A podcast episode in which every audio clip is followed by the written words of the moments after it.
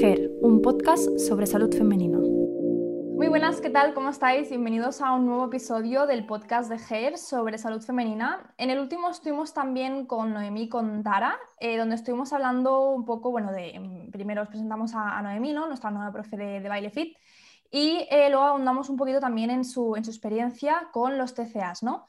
Y eh, bueno, Tara también nos estuvo aportando algunos, algunas pinceladas, algunos contenidos pues, que nos pueden venir muy bien, tanto si padecimos algún TCA como si conocemos a alguien que lo padezca. Pero eh, bueno, como es un tema tan extenso, decidimos hacer otro episodio y así pues poder aportar aún más granitos de arena a todo este tema y poder esclarecer pues muchas de las dudas que probablemente pues tengáis en mente. Lo dicho, tanto si, bueno, si estáis eh, padeciendo uno como si conocéis a alguien que, que lo esté padeciendo. Así que hoy, lo dicho, vamos a hablar un poquito más de los trastornos de la conducta alimentaria, de los TCAs. Eh, vamos a ver mm, cómo podemos identificar si padecemos uno o ver si alguien de nuestro entorno puede ser que lo padezca, dónde podemos pedir ayuda o qué tipo de ayuda nos puede venir mejor. Y bueno, algunas otras pinceladas que van a ir saliendo a raíz de esta conversación. Así que nada, chicas, primero daros la bienvenida. ¿Qué tal? ¿Cómo estáis? Noemi, Tara. Hola, Elsa, Tara. Hola ¿qué tal? Antes de empezar, os queremos presentar a nuestro nuevo patrocinador oficial, Storytel. Storytel es una plataforma de audiolibros, libros y podcast, una especie de Netflix de los audiolibros que a través de una simple suscripción os da acceso a miles de libros. Además, podéis disfrutar ahora de 30 días gratis y sin compromiso de permanencia entrando en www.storytel.com barra y empezar ya a escuchar vuestros libros favoritos. ¿Cómo saber si padecemos un TCA? ¿Cómo nos damos cuenta de, ello? Vale, pues yo empiezo desde la experiencia. Venga, va, a ver qué nos cuentan Venga, yo me di cuenta porque hacía cosas, tenía patrones de comportamiento que no eran normales, como por ejemplo planificar momentos del día en los que estuviese sola para comer o esconderme mientras lo hacía. A lo mejor había alguien en casa, pero yo reunía la comida y me escondía para comer, para que no me viesen. ¿Por qué? Porque sentía vergüenza de que me viesen comer así. Otra de las cosas que me hizo darme cuenta era que a lo mejor cuando estaba comiendo con mi familia, mi pareja, mis amigos, comía de una forma distinta cuando estaba sola. Porque cuando estás delante de la gente comes bien, despacio, pero cuando estás tú sola, en el momento de estar comiendo en ese atracón, tanto tengas trastorno por atracón como bulimia, es comes súper rápido, sin control, apenas te estás dando, no eres consciente de lo que estás comiendo en ese momento. Esa es otra de las cosas que me hizo darme cuenta. Mm, ¿Qué más? El evitar las, reuniones sociales, las evitas al máximo. Si sabes que vas a comer, que has quedado porque hay un cumpleaños, un no sé qué, intentas evitarlo. Si te llaman, oye, ¿te vienes a cenar? Intentas evitarlo. Y sobre todo si es algún sitio, pues tipo que comería que, comida que no deberías, entre comillas, como vamos a comernos una hamburguesa. ¿Por qué? Porque sabes que para ti eso, el comerte una hamburguesa, luego te va a dar ganas de más. No, como que no tienes freno, no tienes control sobre eso. No sé si se me ocurre así alguna más. Mm, bueno, el, luego vi que no estaba bien cuando empecé con el trastorno de la bulimia. Bueno, ya pasaron bastantes años, pero el, el, estar comiendo y luego ver que tenía la necesidad ya siempre de que me pegaba un atracón, irme a vomitar, ahí dije, aquí hay algo que, no, cuadra. este comportamiento no es normal. Mm. Vale, o sea, que, sobre todo te diste cuenta al, observarte un poco ¿no? desde fuera, como un espectador y, ver lo que, lo que hacías, ¿no? Planear eh, lo que, bueno, el atracón que te vas a, que ibas a hacer después, esconderse para que no te vieran, ¿no? Es el sentimiento un poco de, vergüenza. De culpa, vergüenza. Exacto. Mm comer distinto delante de la gente, evitar reuniones sociales que implicaran comida, sobre todo si eran comidas pues, de las que bueno, más activan nuestros, nuestros sistemas mentales de, recompensa. Y una vez entraste en, la bulimia, la necesidad constante de, vomitar una vez habías, habías hecho el, atracón. Hmm. Sí. Tara, esto a nivel, a nivel mm, de la psicología, bueno, son, son estos, ¿no? Los, los, a mí me suena que los criterios diagnósticos van un poco por aquí, ¿puede ser?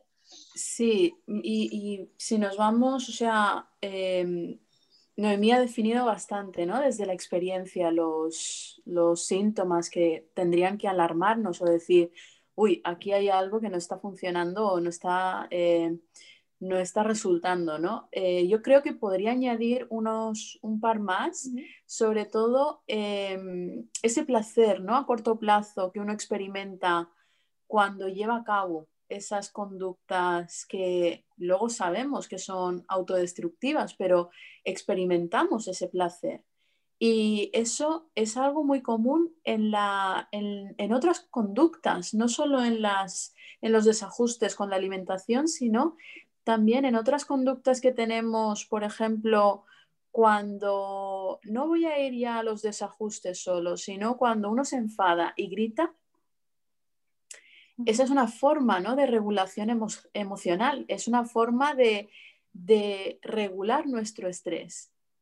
Y hay muchas formas, hacerlo de una forma constructiva o destructiva. Entonces, en este caso, eh, tenemos un, un, componente bastante em, autodestructivo, ¿no? Entonces, esa sería una que a mí me gustaría añadir, ¿no? Más allá de, o sea, aparte de la planificación, eh, eh, otro componente que ha salido que es la vergüenza, la vergüenza a comer a escondidas. También hay dos componentes más, los niveles de autocrítica, hay niveles muy altos de autocrítica y de hostilidad autodirigida. También añadiría otra característica que es esa sensación de indefensión aprendida, de haga lo que haga, yo no puedo salir de aquí. No sé si, Noemí, tú experimentaste con eso, ¿no? De... Sí, totalmente. Totalmente. Es que en mi vida voy a ser capaz de, superar esto. Entonces, como que te rindes un poco, dices, si es que ya no, no, no voy a poder salir de aquí, ¿para qué lo voy a intentar?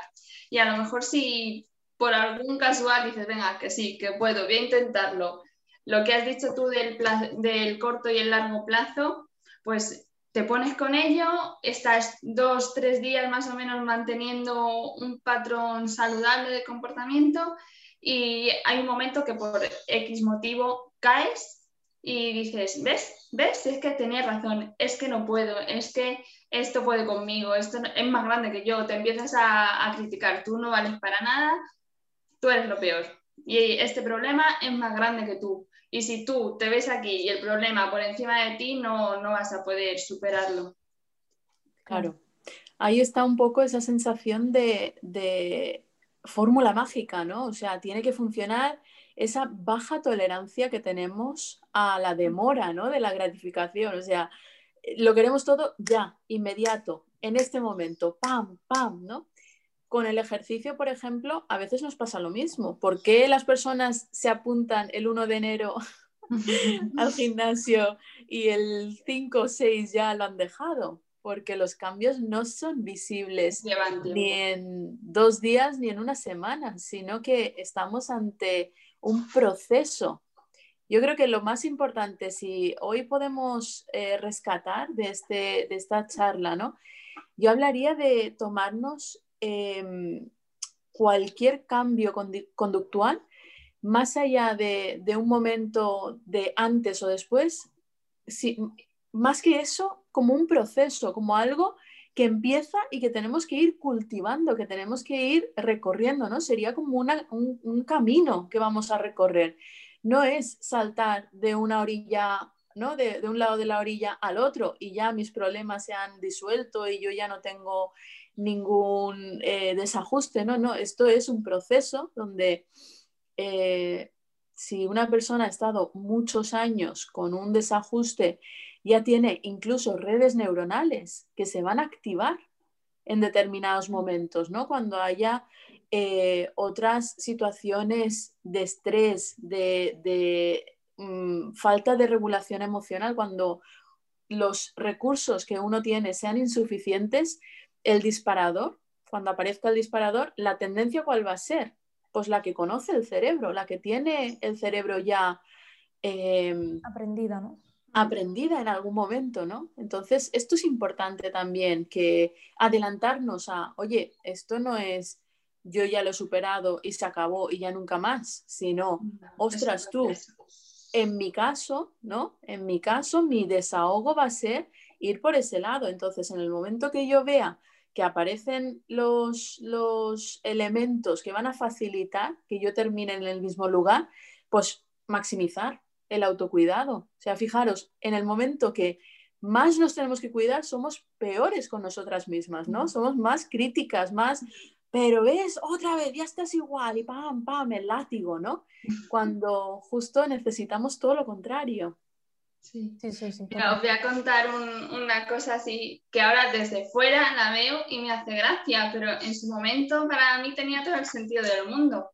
A lo mejor a más chicas que estén viviendo esto les suena, o si ya lo habéis superado también lo hacíais, no sé.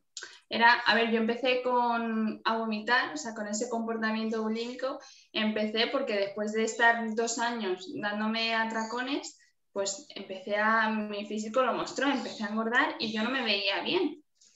Y, entonces yo quería controlar mi peso, no quería engordar o, adelgazar, por eso empecé a vomitar. Totalmente estúpido, pero eso hice. Entonces eh, empezabas este patrón de, venga, voy a, voy a salir de aquí, voy a, a, comer bien, no voy a vomitar, no voy a no sé qué. Te estabas dos días este es el, lo de que hablábamos del corto y el largo plazo, te estabas dos días, te mirabas al espejo y como no veías resultados, porque es que es imposible que en dos días veas resultados, te frustrabas y yo me cogía y me iba a comer. O sea, me quería ver bien, pero como no me veía bien, me iba a comer. No tenía los resultados en dos días porque era imposible, entonces como que ya lo echaba todo por la borda.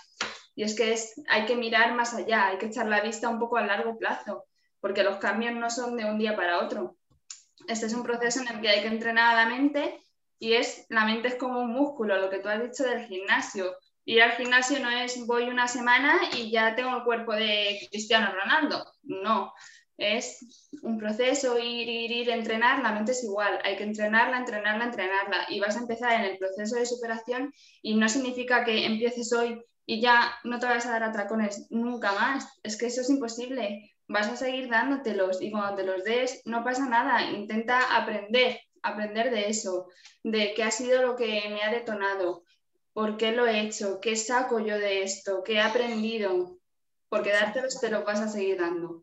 Tienes que fijarte a lo mejor de si antes me daba tres al día, hoy me he dado solo uno, o si antes me daba tres a la semana, esta semana me he dado solo dos y esos pequeños progresos ir celebrándotelos a ti misma, dejar un poco la autocrítica y también, también no recompensarte, sino a lo mejor recompensarte con palabras, simplemente decir, jolín, lo has hecho bien.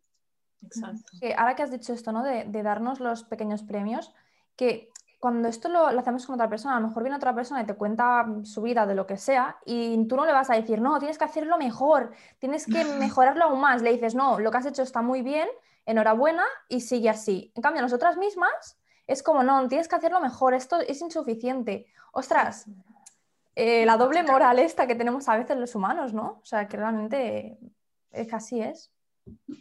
Totalmente de acuerdo. Es que es, ese es el punto, ¿no? De, de la compasión. O sea, la compasión hacia afuera se nos da ideal.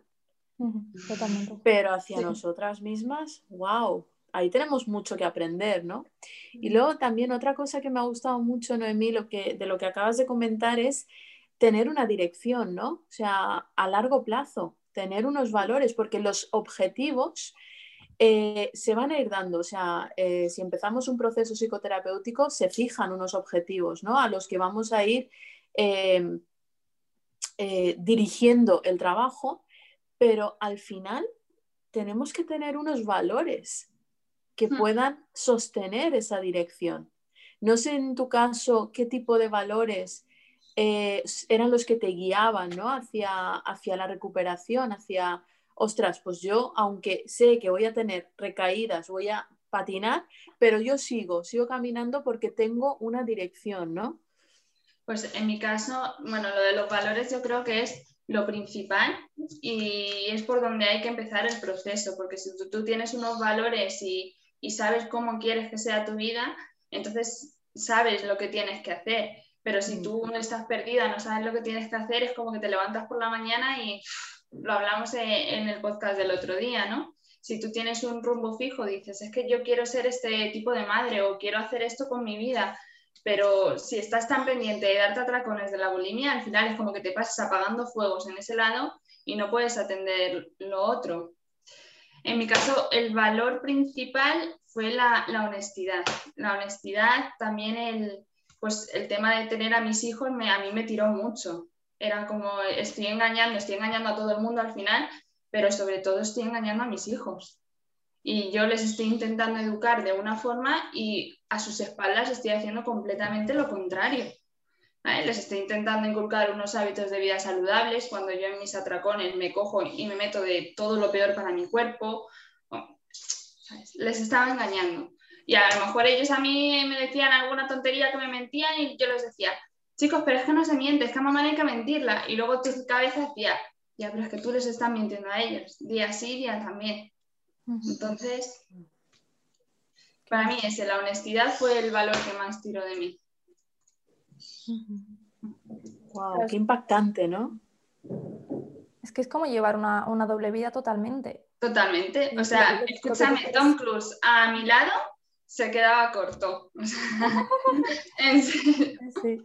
Claro, es la, versión que tú quieres ser, que es la que muestras, y la que, la que realmente eres en ese momento, ¿no? Que es la que ocultas. También no es solo honestidad con los demás, honestidad contigo misma que quizás sea más importante que la honestidad con los demás. es contarte verdad a ti misma. Que para eso es, es, muy importante tener claro lo que quieres. En, mi en el tema, por ejemplo, mío familiar, eso, yo quería ser una madre que diese ejemplo, que predicase de verdad, eh, pues que tuviese energía para estar con mis hijos, alegre, tal. Al final, de la otra forma, estaba todo el día enfurruñada. ¿Por qué? Porque sabía que no estaba siendo coherente conmigo misma, que yo para mí quería una cosa y luego no era capaz de cumplirla. Al final estaba todo el día de mal humor, que eso lo pagaba con mis hijos, con la gente alrededor. Es todo como, como una pelota. En el tema profesional, por ejemplo, yo me encantaba el zumba, el ejercicio, tal, y quería animar a la gente a hacerlo, pero ¿cómo le animo a la gente a instaurar unos hábitos de vida saludable cuando yo sí te estoy animando a hacer ejercicio, pero luego por detrás me voy a al retrete. Claro. coherencia y honestidad con nosotras mismas. Genial. Luego también, em, claro, imagínate que ahora alguien nos está escuchando, ¿no? Y se da cuenta de que hace esto, ¿no? Que planea, que se esconde, bueno, supongo que también depende del trastorno de la conducta que se sufra, pero bueno, se ha sentido identificado o identificada en, alguna de estas conductas o, patrones de comportamiento que, hemos dicho que no son lo normal, ¿no? Em, claro, si, tú de aquí no puedes salir, hay que pedir ayuda. Entonces, eh, ¿dónde pedimos ayuda? Mm, ¿Qué tipo de ayuda necesitamos para, superar o para ayudarnos a, salir un poquito de, estos patrones? A ver, ayuda. Este es un problema que es un poco multifactorial, ¿no? Entonces, a lo mejor pueden necesitar ayuda de, de un psicólogo que te ayude a entender un poco el problema o a darte las estrategias, herramientas que, te ayuden a, salir de ahí. Del nutricionista también, porque al final tu cuerpo está completamente desnutrido, entonces tu cuerpo te va a seguir pidiendo comer, comer, comer para, para nutrirle, porque lo que tú le estás dando a tu cuerpo primero no es bueno, en los atracones no es bueno y a tu cuerpo no le hace ningún bien. Y luego, a lo mejor, si durante el resto del día has comido algo que sea bien, que le vaya a aportar algo a tu cuerpo, durante el atracón lo vomitas, pues tu cuerpo está totalmente desnutrido. Entonces también tienes que aprender a cómo comer, qué comer, que en esto el real fooding ayuda mucho. Yo, por ejemplo, eh, para salir ayuda de un nutricionista como tal no he tenido pero sí que me ha apoyado mucho en el Real Fooding, en Carlos Ríos, en la aplicación, por ejemplo, de My Real Food. Eso me ha ayudado mucho a aprender qué tenía que comer y, demás. Y luego, pues eso, la, figura del, psicólogo. Del psicólogo o un mentor que haya pasado por lo mismo, que también te pueda dar herramientas de, de cómo salir, pero vamos, un psicólogo te puede ayudar dándote las estrategias que, que necesitas. Claro. Porque, bueno, yo me voy a meter solo en la parte nutricional. em, claro, hay mucha gente, yo esto lo he oído mucha, bueno, he oído crítica, ¿no? De, sobre todo en el tema de la anorexia, quizá nos vamos un poco, pero de, no, es que si, tienes anorexia, em, tienes que comer ultraprocesados porque tienes que meterle cuantas más calorías a tu cuerpo mejor. Bueno, pero ¿hasta qué punto? Porque si hago de la anorexia comiendo donuts, ¿qué va a pasar? Eh, se va a activar el sistema de recompensa cada vez que los coma, voy a tener ansiedad por comer y a lo mejor eso deriva en otros trastornos de la, conducta alimentaria, ¿no? Entonces yo, yo, sí que creo, yo no tengo mucha experiencia con, con, trastornos de la conducta alimentaria, pero sí que creo que hay que establecer unas bases y decirle a la persona, mira, eh, no, no, te alimentas para verte bien, sino te alimentas para sobrevivir, ¿no? Necesitamos comida para sobrevivir. ¿Y qué es lo que te va a ayudar a sobrevivir? Por las verduras, las frutas, eh, la carne, el pescado, lo mínimamente procesado. Y todo esto te va a nutrir y además, pues, si tienes una buena nutrición y aparte unos hábitos de vida saludables, ¿no? Haces deporte, descansas, etcétera, pues de la mano va a ir que tú también te veas bien. Entonces, yo creo que es importante insistir en eso. Y luego ya el tema del psicólogo, claro, supongo que aquí eh, sí que nos contaste en el anterior podcast, ¿no, Noemí? Que tu experiencia con, fuiste a dos, ¿no? Y con el, con el primer psicólogo, psicólogo. Sí, el primero no, no me fue bien. A lo mejor también es algo un poco personal, que luego depende del psicólogo, de la persona o de la relación que tengas con él, te puede ir mejor o peor. En mi caso con la primera psicóloga no, no me fue bien porque se centró demasiado en ver de dónde venía el problema y en repasar eso una y otra vez. Era como que, vale, llegamos al fondo de, de, dónde venía el problema y se centró más en intentar solucionar eso y en los traumas que yo había tenido desde niña que en atajar el problema realmente que yo tenía en el momento presente. Entonces era como revivir una y otra vez el pasado, pero el momento presente no, no se solucionaba. Una frase que yo relaciono a esto y que me gusta mucho es ¿qué importa porque el elefante te está pisando la mano? Quítala.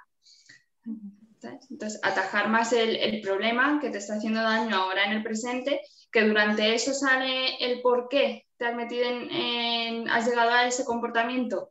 Vale, pero más centrarme en estrategias para cómo salir de ahí. Esa ha sido mi experiencia. A mí el ahondar tanto en, el pasado no, no me fue bien. Claro, yo creo que la, figura del psicólogo aquí, yo eh, la aportación que puedo hacer es que prioricemos cuando vamos a un profesional, que prioricemos el vínculo terapéutico, que, que veamos más allá de la corriente, de la forma de, abordar el problema o cualquier otro factor, que veamos si yo con la persona con la que estoy me siento cómoda, me siento comprendida, siento que hay una claridad, ¿no? una transparencia con respecto al trabajo y preguntar, oye, ¿cómo vamos a trabajar? ¿no? ¿Cuál es tu... cómo, vas a, ¿Cómo vamos a abordar este trabajo? Y por ejemplo, desde el lugar en el que yo estoy o como yo trabajo, eh, me centro mucho más en el momento presente. Utilizando la técnica del mindfulness es atención plena a lo que hay ahora, ¿no? En este momento. Y lo que has dicho, Noemí, si a lo largo de ese proceso damos con el origen, pues maravilloso, ¿no? Podemos decir, ah, pues esto es, está vinculado a esto y explorar un poquito las causas, pero sobre todo centrarnos en generar recursos, sobre todo, para que el proceso se pueda dar ¿no? desde, desde el momento presente, más que irnos al pasado o al futuro, traernos a lo que hay ahora y qué podemos hacer con lo que hay ahora, que es lo que está generando ese, ese sufrimiento. ¿no? Yo creo que la, la figura del psicólogo, del, de la psicóloga, puede ser una eh, puede ser un tema problemático, ¿no? Muchas veces, porque cuando tenemos una experiencia negativa, eh, yo he oído muchos comentarios de yo es que ya no creo en los psicólogos. Mm, eso tenemos que tener cuidado porque a veces eh, no se da esa sintonía, no se da esa, esa relación, esa armonía. Entonces, si no se da, lo mejor que podemos hacer es reconocerlo y decir, bueno, pues voy a buscar a otra persona Igual que hacemos, por ejemplo, cuando, eh, no sé, no se me ocurre otro, otro ejemplo. Cualquier cuando, cosa. Sí. Por ejemplo, también el tema de la peluquería es grave, ¿eh? o sea, ojo, que eh, en qué manos ponemos nuestro, ¿no? esta confianza. Entonces, vas cambiando con- hasta que encuentras al que, al que dices, córtame un centímetro y te corta un Te lo cortas. sí. Gracias, gracias por el ejemplo, Elsa. Yo creo que muy, muy acertado, ¿no? Entonces, ahí ese es un punto importante. No es que la psicología, para empezar, no es una religión para creer o no creer en ello. Es una ciencia y, igual que la nutrición, ¿no? Y tenemos una preparación. Lo que pasa es que al final somos seres humanos y no nos llevamos bien todos con todos. Entonces, el vínculo terapéutico depende mucho de la alianza que se dé ¿no? entre dos personas. Si una persona es totalmente incompatible conmigo, ya sea por su forma de, de hablar o lo que sea, si hay algún detalle que a mí pues, no me resuena o me resulta incómodo, entonces no es eh, cuestionar la profesionalidad o la trayectoria de la persona que tenemos delante, sino que simplemente eh, esto es como la química no se fabrica, la química o se da o no se da. ¿A que no forzamos un enamoramiento? De, ah, pues conozco, este chico es ideal, entonces, ah, por, no, si se da, se da, y a veces no se da y uno no puede hacer otra cosa que decir, bueno, pues mira, esta vez no, no puede ser, ¿no? Yo creo que ese es el, el planteamiento con respecto a la figura del psicólogo. Es muy importante tener esto presente y no forzar sobre todo. Mm, bueno, en, en todo este tema de, de las ayudas, eh, ¿la familia cómo puede llegar a influir? O sea, imagino que tiene que ser un, un- si- sobre todo si la tienes cerca, ¿no? En tu entorno, que, que la ves a menudo, tiene que suponer un, un pilar importante, ¿no? Porque también si tú tienes un problema que a lo mejor estás ocultando y a lo mejor comentas algo y minimizan el problema, pues supongo que eso ya debe ser el, el acabose, ¿no? O incluso si lo maximizan, quizá incluso te sientes más culpable. Pues en mi caso yo lo llevaba bastante, bastante escondidas, pero sí que alguna vez he comentado, a ver, es que no sé cómo, cómo decirlo para que mis padres no se sientan mal, ¿vale? Porque ellos no, no eran conscientes realmente del problema, entonces no podían ayudarme porque no eran realmente conscientes del problema, ¿vale? Pero sí que alguna vez he comentado en casa que tenía como ansiedad o que cuando tenía ansiedad me, me daba por comer, me daba por comer mucho. Y entonces luego ya cuando empecé con los hábitos de vida saludables, con el real food y no sé qué, que como hemos dicho, no es de un día para otro que yo empecé en ese camino, pero seguía teniendo mis recaídas, pues a lo mejor yo me iba al armario y cogía algo de comida y luego iban mis padres y veían que ya que había comido o que faltaban donuts, que faltaba lo que sea. Y entonces ya me decían, sí, mucho comida sana, mucha verdurita, pero bien que te pones fina, bien que no sé qué. A mí ese tipo de comentarios era como, me, me hundían completamente. Claro. Sí. no eran pero bien que, te, bien que te pegas, bien que comes guarrerías, bien que no sé qué. Y Claro. era como, sí, pero es- que no lo puedo controlar. Es, no sé, era como que me sentía mal, pero ellos no eran realmente conscientes del problema. O cuando alguien de fuera, pero es que es igual, a mí eran comentarios que me afectaban, pero que no puedo echarle la culpa a nadie y decir, claro, es que yo estoy mal, yo estoy en un, yo tengo unos comportamientos bulímicos, unos comportamientos de atracón, no sé qué, y tú me haces este comentario y me sienta peor. No, yo no puedo echar eso porque no sabían lo que me pasaba. Pero comentarios como, "Ah, deberías hacer ejercicio, ¿no? O qué blanda estás, o cosas de esas eran como, ves, estoy fatal, estoy fatal, no, no me ven bien, no sé qué, ves cómo estoy gorda, ves cómo Ostras, es que todo te- eso es una bola, pero claro, es que la gente no es consciente de lo que a ti te pasa. No saben lo que hay dentro de tu cabeza, entonces tampoco puedes culpabilizar a, a nadie. Pero sí, son ciertos comentarios que no. No. no nos llevan a ninguna parte. Bueno, es que yo creo que opinar del físico de otra persona Claro. que hacerlo. Y no, y no solo eso, sino la parte de, de psicoeducación en la familia es imprescindible cuando estamos trabajando con un desajuste, pero claro, se necesitan muchos recursos, tendría que, o sea, es, es algo casi impensable, ¿no? Eh, pero la parte de psicoeducación en la familia, yo recuerdo, yo he estado trabajando en un centro con este tipo de problemáticas y la familia era fundamental. De hecho, el origen, aunque sea multifactorial, uno de los factores que influye eh, es, el contexto familiar en el, proceso de un desajuste alimentario. Entonces, esa parte no se nos puede escapar, ¿no? Ahí se ven muchos patrones. El sistema, eh, eso sería un poco más de la terapia sistémica, la terapia familiar, ver dónde está la persona colocada, ¿no? En el qué rol tiene, qué está asumiendo. Entonces la familia es un punto clave que no le damos tanta importancia, pero que facilitaría mucho en la recuperación, mucho, mucho, mucho, la intervención familiar. Claro, porque nosotros siendo familia, a lo mejor ya sabemos ¿no? que alguien de nuestra familia padece un, TCA. ¿Hay algo que podamos hacer para, para ayudarle? Sobre todo, sobre todo, no hacerle sentir mal o culpable.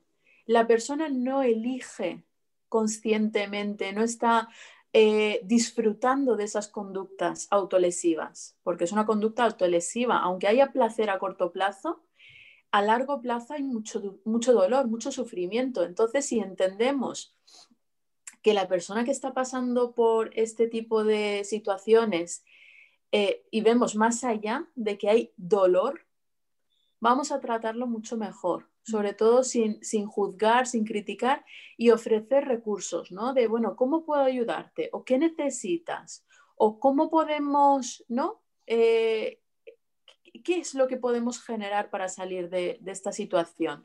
Más que eh, categorías tipo eso está bien o está mal, o hacer sentir culpable ¿no? a la persona, eso se hace mucho, de, pero no te das cuenta lo que estás haciendo que te estás, la persona que lo está pasando mal ya sabe que lo está pasando mal. Lo está haciendo porque está mal, no porque esté bien. Entonces, cuando entendemos eso, yo creo que podemos tener una mirada mucho más compasiva. Y ser compasivos no quiere decir que les demos más pie, ¿no? De, ostras, como estás sufriendo, pues claro, normal, entiendo que hagas eso. No, tampoco. Es un punto medio de esto con firmeza, ¿no? Sobre todo la firmeza de esto no te está haciendo bien. Entonces, ¿cómo podemos salir de esto? ¿Qué necesitas? Y acompañar a la persona, sobre todo acompañar. Claro, bueno, lo que dices tú, que es muy fácil al no tener esa educación, ¿no? Em, psicoemocional, como has dicho tú, el, ver que una persona, yo que sé, a lo mejor pues está muy delgada porque a lo mejor está sufriendo anorexia y decirle, estás muy delgada, y la persona te va a decir, no, yo no me veo delgada, ¿no? Eh, bueno, yo creo que esto siempre es una cosa que siempre he opinado y es que en la, en la, en la educación eh, falta una asignatura de psicología, de educación psicológica, educación emocional. Emocional. Y, y, también, bueno, de nutrición y de deporte, bueno, bueno hemos metido una reforma en el sistema educativo que vamos, dejó de estudiar la mitad de lo que se estudia. Chicas, me está viniendo una pregunta a la cabeza ahora para Tara en la forma de abordar el problema, ¿vale? En, terapia, porque, bueno, mi, forma de salir ha, ido ligada a más al crecimiento personal, como os he comentado, en el definir los valores, el propósito, hacia dónde quieres llevar tu vida, también en, en cambiar la forma de alimentarme y entender cómo tenía que nutrir más mi cuerpo aprender de neuroasociaciones, de lo que me da placer, dolor a corto plazo, largo.